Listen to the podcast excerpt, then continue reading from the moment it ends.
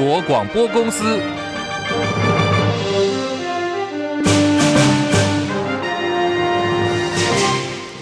大家好，欢迎收听中广新闻，我是黄丽凤。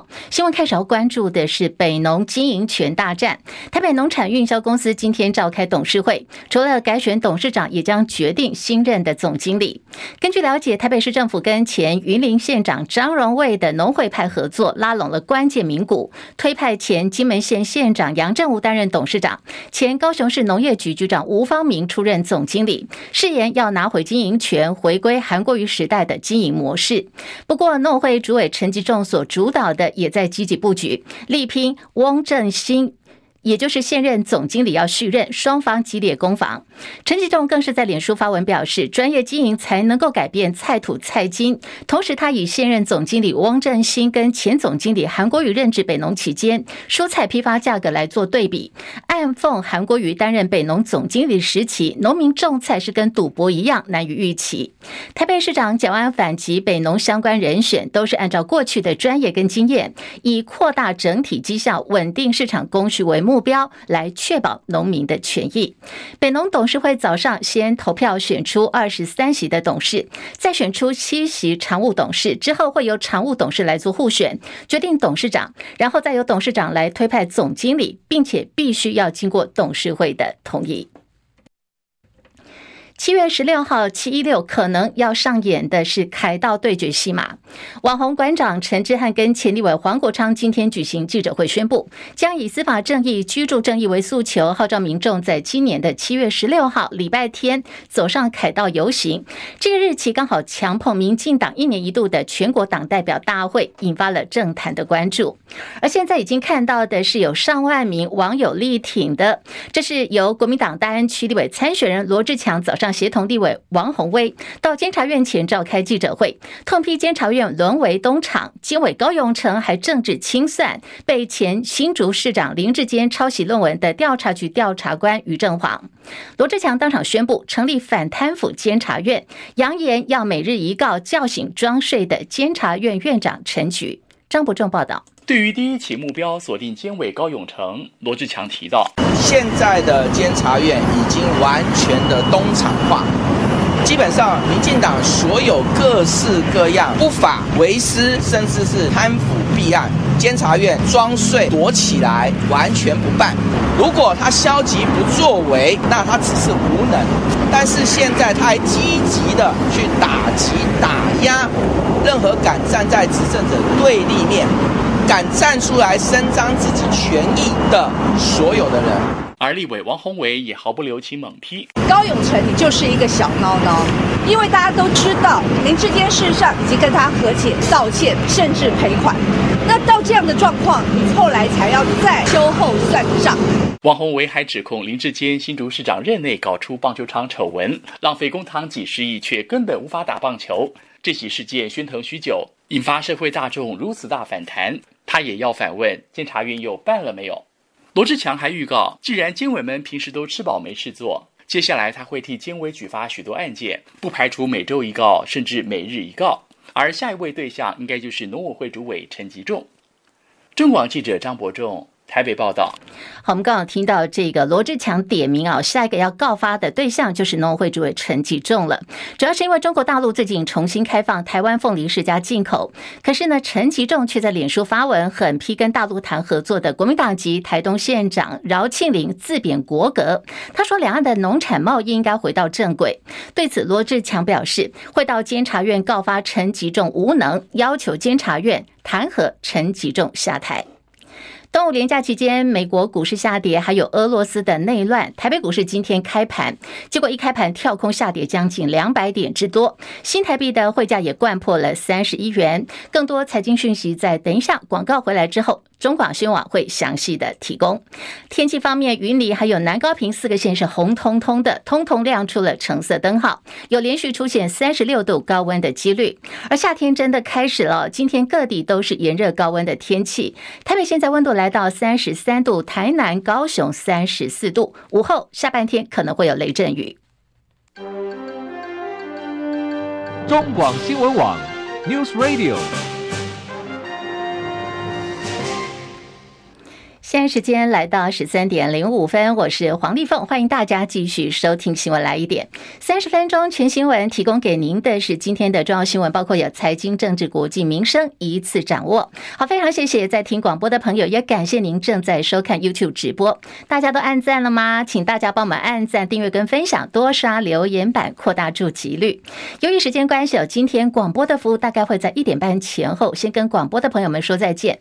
到时候 YT 直播间的朋友们，请大家一定要留下来哦。我们还有更多的新闻，还有台股最后的收盘资讯提供给您。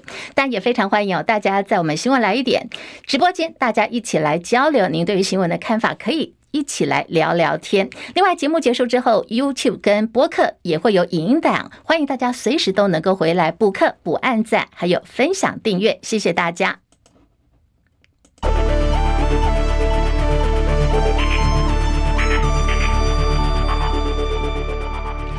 新台币兑换美元现在是升值了，贬值七点八分。抱歉，我们做更正啊，贬值七点八分，来到了三十点九九八兑换一美元。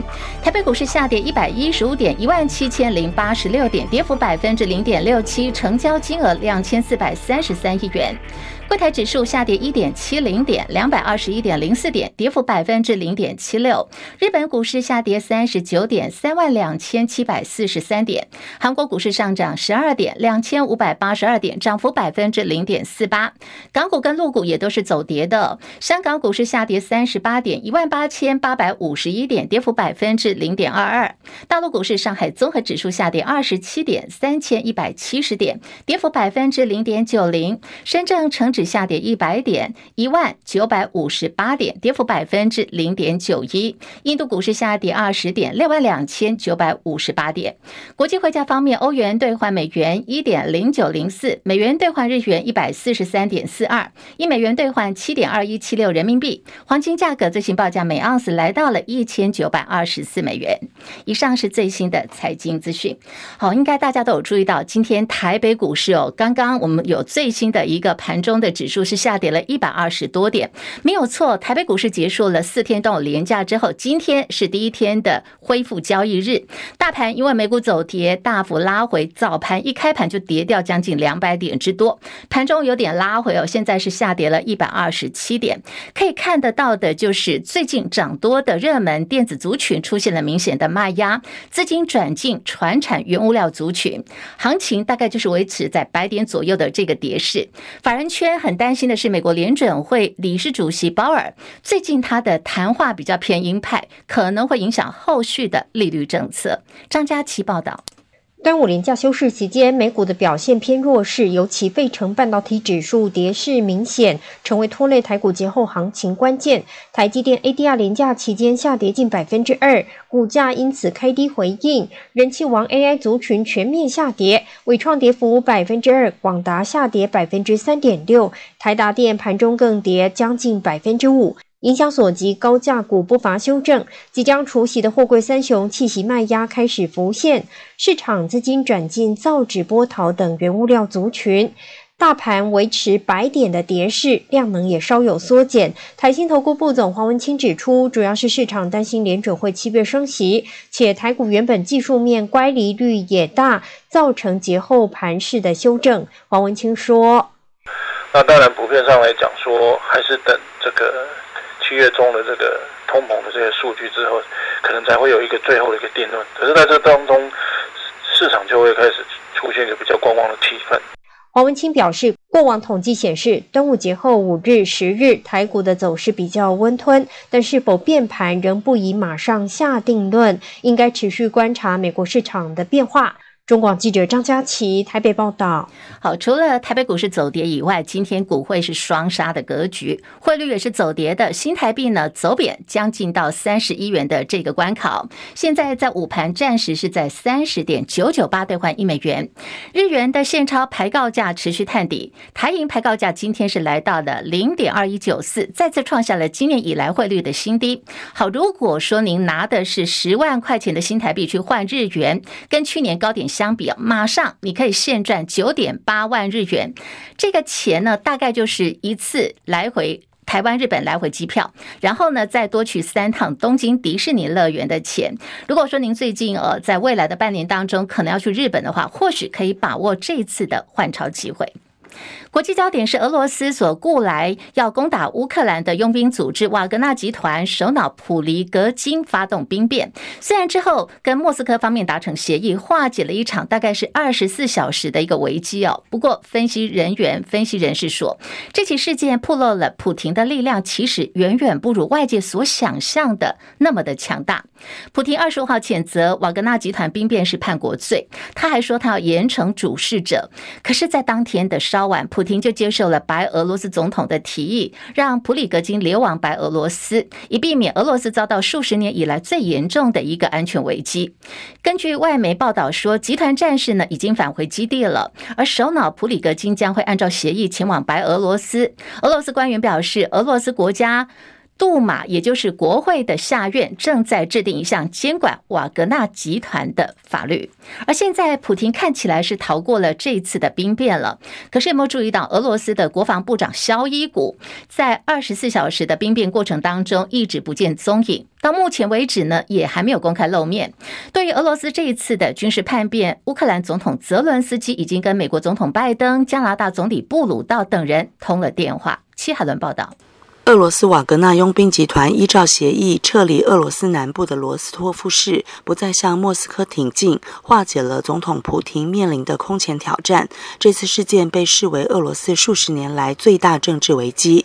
乌克兰总统泽伦斯基已经为此和美国总统拜登以及加拿大和波兰领袖通话。泽伦斯基说，和拜登讨论了战争的情况和俄罗斯发生的事件，谈话具有建设性，也激励人心。这次事件暴露出普亭的弱点，世界必须对俄罗斯施压，直到恢复国际秩序。泽伦斯基也说，和拜登提到美国提供更多援助的事，重点在于长程武器，以及下个月在立陶宛首都维尔纽斯举行的北约峰会之前，先协调两国立场。另一方面，美国国务卿布林肯说，说俄罗斯这次发生的未遂武装叛变，表示普廷的权威出现了真正的裂痕。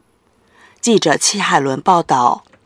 今年的七月一号是香港在新冠肺炎疫情之后第一个主权移交周年纪念日，也是香港主权移交满二十六周年。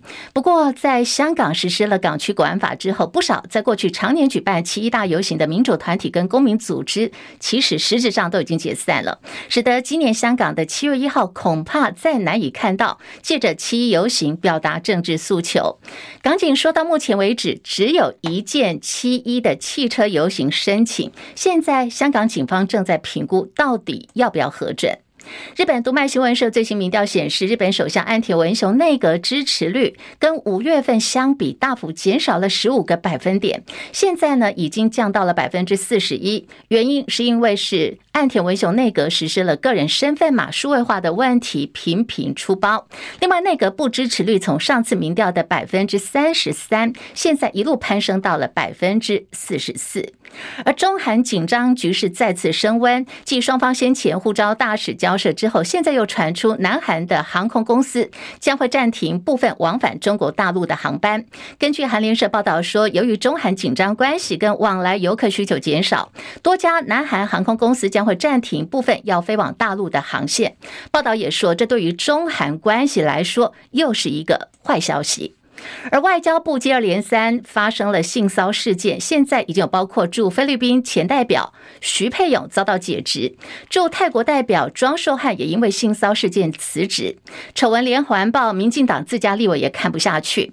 民进党立委许志杰说，驻外单位接连传出了性骚疑云，外交部应该安排接受性平课程，否则可能会重伤到台湾的国际形象。对外交部证实，前驻泰代表庄硕汉是因为疑似涉及性骚。女秘书而辞职，庄硕汉本人他是否认的。他强调，他到目前为止没有人对他有过讯问，自认当时是在对当事人的 iPad 表现握手鼓励。他说，如果握手造成不舒服，他深感抱歉。而现在外交部也要求庄硕汉必须立刻紧速回到台湾来接受调查。另外，也是 Me Too 风暴，现在在桃园市政府方面哦，有这个主管级的部门主管卷入。这是由桃园市议员许家瑞今天发文爆料，在短短两个月当中，办公室的女助理接连发生四起被性骚扰的事件，对方都是工作往来的桃园市政府公职人员。桃园市政府回应说，启动了相关性平调查委员会，严正的。面对问题，李明朝报道。桃园市议员许家瑞贴文指出，这一次让我们一起勇敢一次，说明短短两个月内，办公室女助理接连发生四起被性骚扰案件，四起案件中有三个不同的助理受害，其中有两次为同一人所为。被点名骚扰之一的环保局某股长，环保局已经开闸，除了启动相关性评调查会，并且调离现职。另一名被点名是市政顾问许家瑞表示，因为助理 B 跟 C 比较晚到，顾问就跟他们说迟到要抱一下，时不时跟他们两个十指紧扣，还找助理 C 去跳舞，趁机抱住。这个过程 C 想要反抗，但被整个人按着没办法动。对此，该顾问回应说。那你想想看，他们是议员的助理，我怎么可能去得罪议员，或去对议员的助理不敬？这不是不会这样子的，十指紧扣，说我会保护他们，是因为我是希望说，他们就比我儿子女儿还小嘛，就把他们当成自己的女儿。桃园市政府表示，已启动相关性平程序。中广记者李明朝在桃园报道。现在时间来到了十三点十七分，好，距离总统大选投票日选前不到七个月了。新闻最前线，我们经常连线是资深记者张博仲，检视候选人的政策牛肉。伯仲，伯仲上线了吗？啊，上线了，立峰好，听众朋友大家好。好，我们来要看的就是民进党的总统参选赖清德所抛出的学费补贴政策，说要补助私立大学学生每一年有两万五千块钱的学杂费。不过他这个政策一抛出来以后，马上哦，他的竞选对手包括了国民党的侯友谊，还有民众党的柯文哲就来批评说这是大撒币。伯仲怎么看这项政策操作嘞？呃，其实我们首先应该注意到的啊。啊，这还不止赖清德或是赖建营他们的口号是喊话而已啊！我们看到教育部第一时间立刻回应啊，目前正在规划私大生啊，私的私立大学学生每年可以减免两万五千的学杂费，而且规划要从明年二月就开始上路了啊。那么最后也还看到，呃，可回前建人呢加码三项配套措施，包括了要扩大公私立大专弱势补助方案，以及高中职学费全免啊，以及学贷的延长方案。呃，当然这些细节。会不会有一些挚爱难行之处？以及呃，特别是既然能做的话呢，为什么过去七年以来都不做啊？像这些疑问，我日后当然会如影随形了啊。不过大家千万不要忘了，过去这几年由于遭逢疫情和啊国内外种种的冲击啊，多数民众其实过得都不好。所以在检讨政府是不是直到选前才开始媚俗大撒币之前呢？呃，恐怕都会先想起自己在现实社会当中所遭遇到的一些切肤之痛啊，呃，到底能不能透过这样的方法稍微获得一些喘息？所以，与其去苛责绿营或是提醒选民啊，那些民进党高官呢，现在又开始骗人了，大家要注意啊。那么，很多人感觉上似乎更倾向于先别忙着讲道理，呃，现在就现实选战来讲，应该是先考虑如何去抢选票比较重要啊。呃，其实民进党政府目前计划要大傻逼的对象，我们知道。还不只是刚刚立凤提到在学学生啊，特别是大学生，大家都知道，由内政部主导的这个中央扩大租金补贴专案计划呢，也已经启动了，还把申请的门槛从原本二十岁下修到十八岁啊，要补助呃两千到八千元不等，大概七月三号就开始受理了申请。那么政院一直强调说要降低房贷族他们呃租屋方面的呃可能造成的一个负担，包括了这些范围还包括了单身大学生啊，以及一些新婚家庭。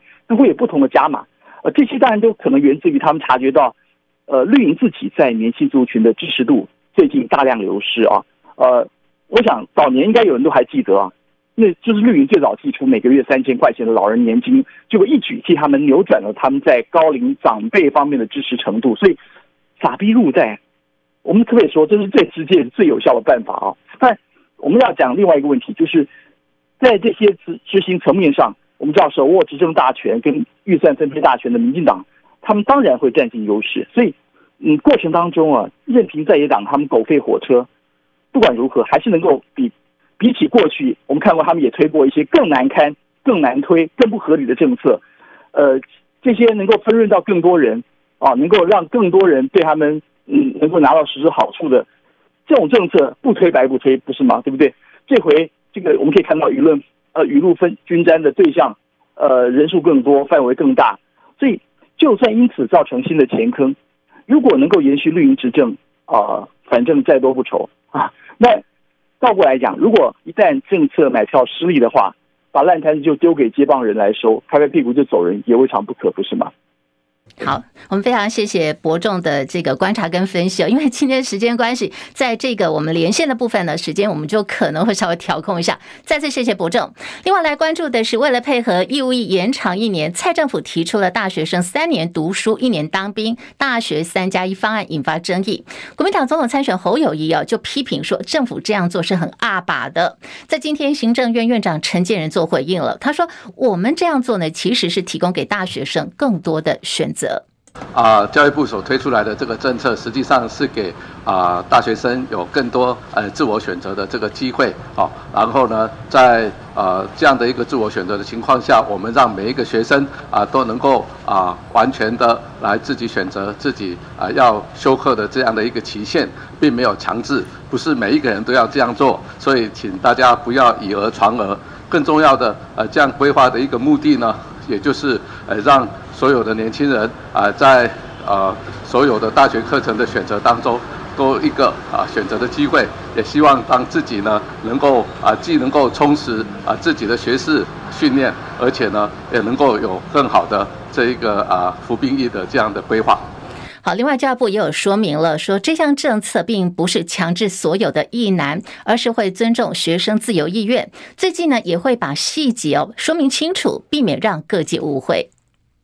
在总统大选方面，国民党的整合现在脚步非常的缓慢。国民党的总统候选人侯友谊在整合蓝军，昨天他是到了彰化县议会去参访，由彰化县议会的议长谢典林亲自接待。提到了谢典林，他在国民党党内征召阶段的时候，跟鸿海集团创办人郭台铭相当友好，被外界视为他是挺郭派的。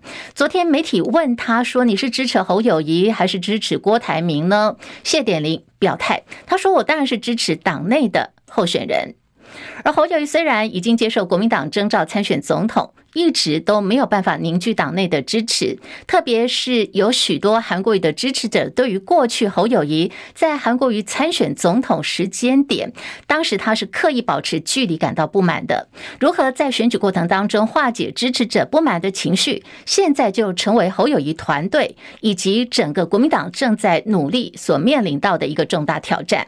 最新消息说，韩国瑜确定还会再缺席台北市挺侯大会跟王金平立委候员会侯韩会的时间点，现在继续的往后推迟。最近传出说，台北市党部预定是在七月二号要举办一场台北市挺侯造势大会，地点呢会在台北市大池。大直区的某一间饭店，现场有千名台北市的党务社团干部参加，到时候也会邀请党内的政要参与，包括有前总统马英九、台北市长蒋万安，还有前台北市长郝龙斌等人。另外，其实他们也发函邀请了韩国瑜，说看看能不能到时候到场跟侯友谊同台，营造团结气氛。另外一方面，正在筹办一个活动，是由王金平所主导的侯友谊立委后援会，时间点是在七月。五号在台北市的凯撒饭店召开成立大会，到时候包括许多前任跟现任的立委都会来参加。现在预估出席人士出席的人数超过上百人，会用便当会的形式来办理。可是呢，两项活动去联络了韩国瑜的办公室，现在得到的回应都是韩国瑜另外有行程，不会参加这两场的集会跟造势活动。而国民党的台北市中正万华区的立委名单现在是难产的，频频传出征召前高雄市长韩国瑜的大女儿韩冰参选，或许呢是一个很不错的一个方法哦。不过资深媒体人钱义军今天表示，他自己去问过了韩冰，韩冰回讯给他说。真的没有没有要来参选台北市中正万华区的立委，而现在在这个选区方面，我们看到民众党有动作，这是民众党二零二四区域跟不分区立委布局引发外界关注。民众党总统参选人党主席柯文哲日前曾经说，不分区立委的席次目标呢，在民众党放的是八席哦。今天他再度表示，不分区立委八席就是一个基础线，会从基础线努力往上推。他也透露。台北市中正万华区应该会跟虞美人合作。柯文哲证实，民众党在台北市中正万华区不会自己推人出来选，而是要支持无党籍立委参选人虞美人。不过过去呢，已经外界在谣传说，民众党立委邱成远自己也想选啊。被问到说，那你是不是要支持要来跟虞美人合作的话，邱成远你会放在哪一个选区呢？今天柯文哲证实说，不能够完全没有人去选新北。而至于到底打算提多少席的区域立委，柯文哲语带保留说，他们今天的下半天，民众党内部会开会讨论，之后再来对外宣布。